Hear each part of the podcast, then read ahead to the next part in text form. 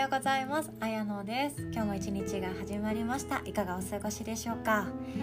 でですねもう12月が1週間終わっちゃいましたね。めっちゃ早い。そしてさすが師走。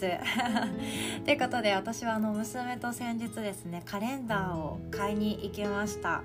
でカレンダーをあんまり私はもうかける生活をしてこなくてで実家はもちろんカレンダーたくさんもらうからいろんなところに貼ってるんですけどもう私はそれがすごい嫌だったんですね。もうなんか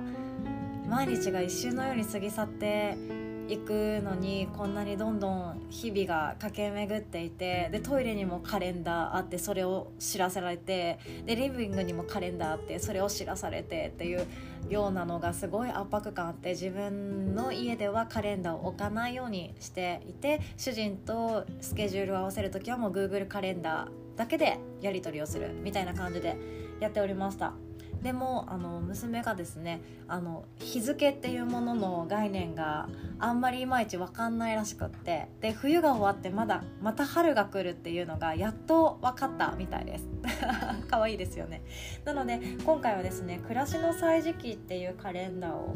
購入しました。これすごい面白くってあのねご購入されてる方もいらっしゃるかもしれないです。令和3年の、えっと、六月から始まって如月弥生宇月っていう風にあに昔の読み方で書いてくれたりあとは1月の7日だったら春の七草でこれが入りますとか、えっと、1月の29日はブリを食べる日だよみたいな。そんな感じでですね1ヶ月の流れが書かれていてあと満月とか新月とかそれの月様の読みっていう流れもですねこれで知ることができるのでトイレに貼っておこうかなと思いました。で視覚的に入ってくるものってほんと習慣化しやすいものですよね。以前もお話ししましたとしましたけれども目の中に入ってくる。そして自分の部屋っていうものは習慣そのものになってます。なのでヨガマットがあの見えるところにある方はですね定期的にヨガをやりたく無意識になっていくしうちみたいに置き場所がなくてリビングの中にピアノがある方はですね あの無意識にですね「あ今日ピアノの練習してないね」っていう会話がやり取りできたりもしますよね。そんな感じで私たちがの部屋の中にあるもの全て習慣になっていきます。なのでお菓子が目につく方は食べちゃいやすいしカップ麺買っちゃったら食べちゃいやすいしっていうことで不要なものは家に置かない。でも自分がやった方がいいかなって思ってるものはむしろ出しっぱなしにしておいた方が私はいいと思っています。ズボラなので。いちいちヨガマット広げるとかほんとめんどくさいんですよね。であの私もですね先延ばしっていうのをよくやってしまいます。先延ばしというかあのこれやらなきゃいけないなと思っていろいろやってると新しくあのあこれもやらなきゃいけなかったっていうものを見つけてそっちに集中して本当にやりなかやらなきゃいけなかった初めに思ってたものをやることをすっかり忘れているっていうことがよくあります。げんなりします自分に そんなことありませんか？LINE とか私そうであの返事しなきゃいけないなーって思ってたら上からなんか通知がピロリンってきてあのなんとかさんの、えっと、ポッドキャストが更新されましたとか来たらあそっち聞きたいってなったりとかあるんですよ。あと Mac の通知とかもあのオフにするの忘れてたのでどんどん来ます。もうホットコーヒー100円とかしてたらああじゃあ今度飲まなきゃなとかなんかいろいろと気がですね散ってしまうんですよね。でそれで先延ばしをしてしまうとどうなるかっていうことと先延ばしをしてもいいものがあるので今回はそのお話をしようかなと思っております。でまず先延ばしをするとどうなるかっていうとあの先延ばしをすると一気に低くなるものもお分かりですよね。自己肯定感がだだ下がりしていきます。で、えっと、あとはですね脳のパフォーマンスが落ちていきます。なので直感力とかそういう潜在的な部分の脳の使い方がちょっと劣ってしまういいいいパフォーマンスではなくなってしまうので感性でお仕事をされていたりあとはなんか思いつきたいとか発想力とか感受性っていうものがどんどんどんどん下がっていきやすくななるんですね。なのでただこのお皿洗いを後にしようっていうその後回しとかいつかこの文章を作っておこうとか転職活動中の方だったらエントリーシート書くのめっちゃめんどくさいですよねであれをまあちょっと来週てか週末にできたらいいなみたいな感じで置いていくとなんかどんどんどんどんそれができていない自分っていうのがそれをやり終わるまでに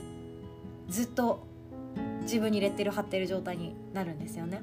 ずっと皿それを皿洗いするまで皿洗いしなきゃいけないのにやってない自分がずっと皿洗いを終えるまで続くわけなんですよ。なのでそういうやりたくないけど本当はやった方がもう間違いなくいいものっていうのをさっさと終わらせてしまうと次のことに運びやすいし次のことを着、えーと、と次のこと始めてもスムーズにそしていいパフォーマンスでできることが多々あります。それは脳もあの先延ばしをしていない自分っていうのは嬉しいし考え事をたくさん溜め込めないのでそれをどんどんどんどんですね外にアウトプットしていけると脳も軽くなります。なのでいろんなことが思いつけたりすることもあります。で、えっと、今度はですね先延ばしした方がいいことがあるのご存知ですかね？あの私もこれ知ってからすごい自分が嬉しくなりました。先延ばしめっちゃするから。で先延ばしの言葉の裏って何だと思いますか？よくあの人見知りの方はえっとね裏を返せばあの繊細な方とかあとは頑固な方は裏を返せばあの我慢強い方だとかいろんな風に裏返しで言ったりとすると思うんですけれどもこの先延ばしが得意っていう裏返しはですね寝かすのが上手なんですよ。そう物事を寝かす。ぬか漬けも寝かせる寝かせて寝かせて寝かしまくるとめっちゃ味が濃くなっちゃいますよね。これ全然関係ない話なんですけど。でもあの例えば企画立案とかあとは何か自分でお仕事をされている方だったらホームページ制作とか文章を考えるブログを考えるとかそういう何かを生み出したい何かを作りたい何か企画をしたいっていうような物事を考える時ってすぐにパッと思いついたものをパッと出してそれで終わり。よし終わり。今日の to do リストは全部終わり。ってやってしまうと結構もったいないそうです。っていうのも1週間とか、まあ、せめて23日とか間を空けてその間ずっとふとした時に考えてあげるんですね。それが一番ひらめきやすいのがシャワーとかお風呂に入っている時シャワー浴びている時とかそういうリラックスをしている時にふと脳がですねあの案件どうなったって感じでパッとアラートを出してくれます。でそれがあそうだったそうだったあのイベントの立案まだ考えてなかったよね。考えてる途中だったねってなってでああでもリラックスしてる今あこんなことも思い浮かぶしああれもいいかもしれないというふうにどんどんどんどんアイデアが浮かびやすくなってきます。なので23日そして1週間ぐらいそんな感じでふとした瞬間に思い出してあげてふとしたリラックスした瞬間に心が柔らかくなっている時にアイデアをどんどん出してあげた方がめちゃくちゃいいものが出来上がったりするそうですなので先延ばしにあえてしてあげて寝かせて寝かせて寝かせて完成させてあげた方がアイデアを使ったりそういう企画とか、えっと、もう感受性とかそういうものであの埋め込みたい方埋め込みたい案件の場合はそっちの方がいいそうですよ。なのでただ単に先延ばしをしてしまって自分自身の自己肯定感がだだ下がり私なんて最低だとか LINE を3日間返してないなんてバカだ私とか思ってしまうんじゃなくて相手に伝えたい気持ちがあのありふ溢れていてもっといい言葉を生み出したいっていうあの思いの書き方でやる場合は寝かせておくのもありかもしれないですね。これ言い訳ですよ。相手に返事が遅いって言われた時のあの言い訳ですよ。なんですけれどもあの寝かしておく。先延ばししない。それの目の前に起こっている事象に対してどっちがいいか考えてあげて一番いい方一番結果的にいいものを選んであげるっていうのがいいかなと思います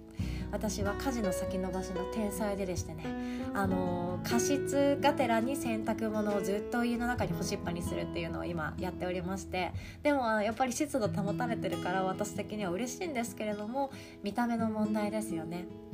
洗濯物をちゃんと片付けられていない自分っていうのが視界の中に入ってくるので今から片付けたいと思います。では今日も一日笑顔いっぱい楽しいこといっぱいの一日になりますよ。